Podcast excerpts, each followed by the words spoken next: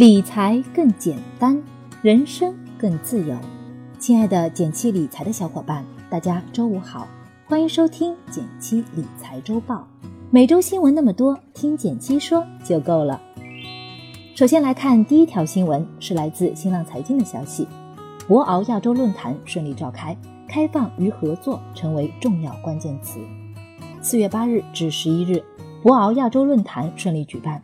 十日上午。习近平在博鳌亚洲论坛国际会议中心主会场讲台发表重要主旨演讲。十一日，央行行长易纲也出席了博鳌亚洲论坛，并宣布了多项金融业的重大开放措施。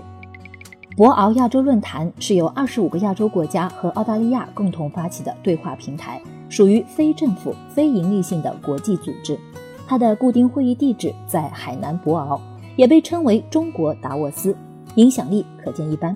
每年都会有来自全球各地的政界人士、企业家以及专家学者参加博鳌论坛，就经济社会、环境及其他相关重要问题进行讨论。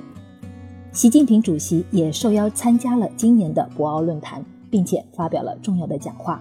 今年的博鳌论坛中有个重要的关键词“开放”，这个词在今年的论坛中出现的频率很高。习总书记在四月十日的演讲中也提到。当今世界，开放融通是潮流，我们的开放大门也进一步敞开。同时，开放是多方面的，不仅是贸易、文化、政治等，也会顺应时代的潮流。习总书记尤其提到，中国将大幅放宽包括金融业在内的市场准入条件。紧接着，十一日，央行行长易纲在博鳌论坛上宣布了中国金融业开放的进一步措施。包括放宽证券公司等公司的外资持股比例，在多领域引进外资等等。相信未来市场上我们有更多的金融服务机构选择，可选的投资产品也会更加丰富多元化。第二条新闻是来自新华网的消息，公积金提取将有大变化，快来了解一下。近日，多地住房公积金新政陆续推出，从简化程序、扩展内容、网络支取三个方面体现灵活便利。最近不少城市都发布了公积金新政，其中很多细则都和你的钱袋子息息相关。比如，有的城市公积金提取更方便了。之前你想要提取公积金，需要在线下排队填表单，很麻烦。但最近北京、上海、浙江等多个地区都陆续开通了在线提取的功能。拿北京来说，在今年年底前，你通过北京公积金 APP 或者是微信号。或者是支付宝生活号都可以查询提取公积金，而浙江省则是开通了支付宝刷脸提取的功能。你在支付宝选择城市服务，点击公积金查询提取，刷刷脸，几分钟就可以等待公积金到账，非常方便。除此之外，如果你有换城市的打算，办理公积金转接也越来越方便了。目前。北京、上海、福州、郑州等多个城市都已接入公积金异地转接平台。如果未来换城市居住，公积金也能随身携带。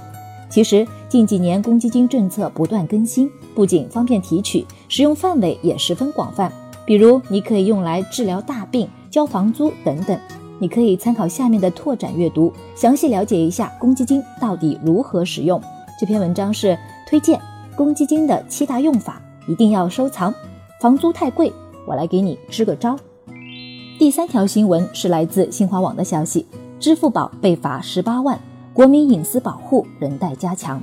四月八日下午消息，据中国人民银行杭州中心支行披露，支付宝中国网络技术有限公司因多项违规被判处罚款十八万元。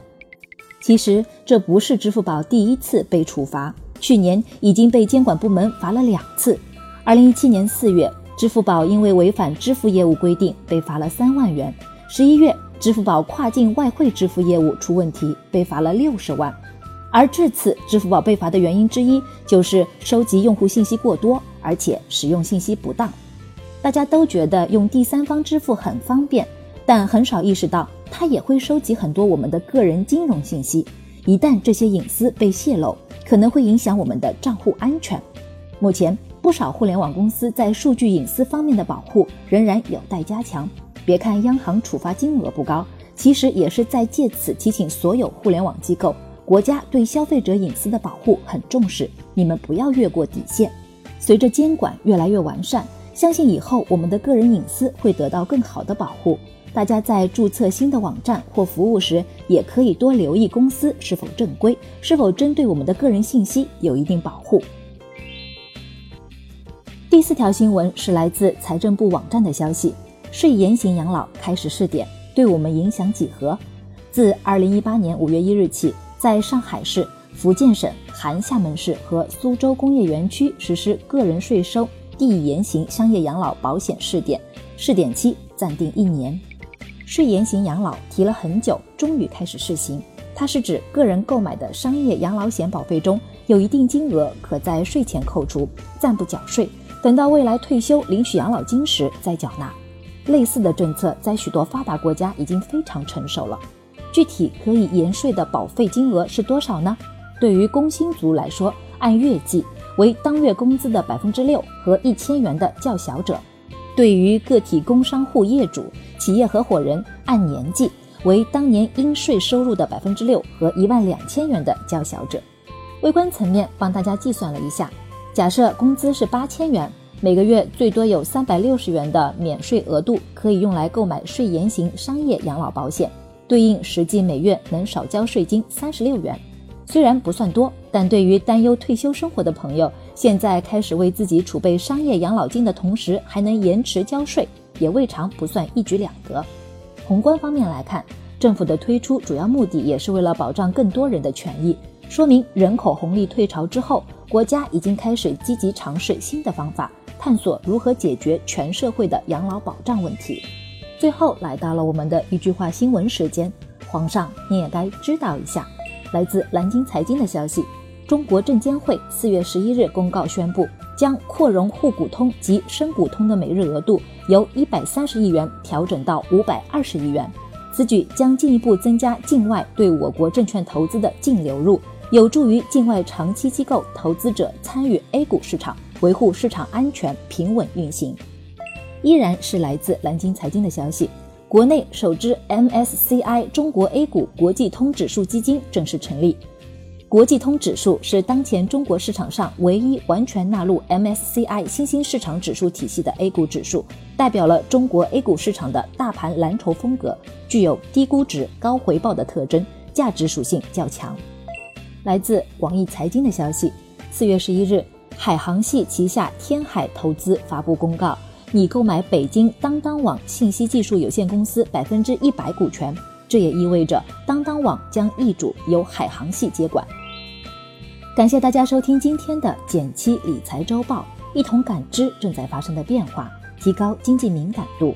更多投资新闻解读及理财科普，欢迎关注我们的公众号“减七独裁”，简单的简，汉字的七，我在那里等你。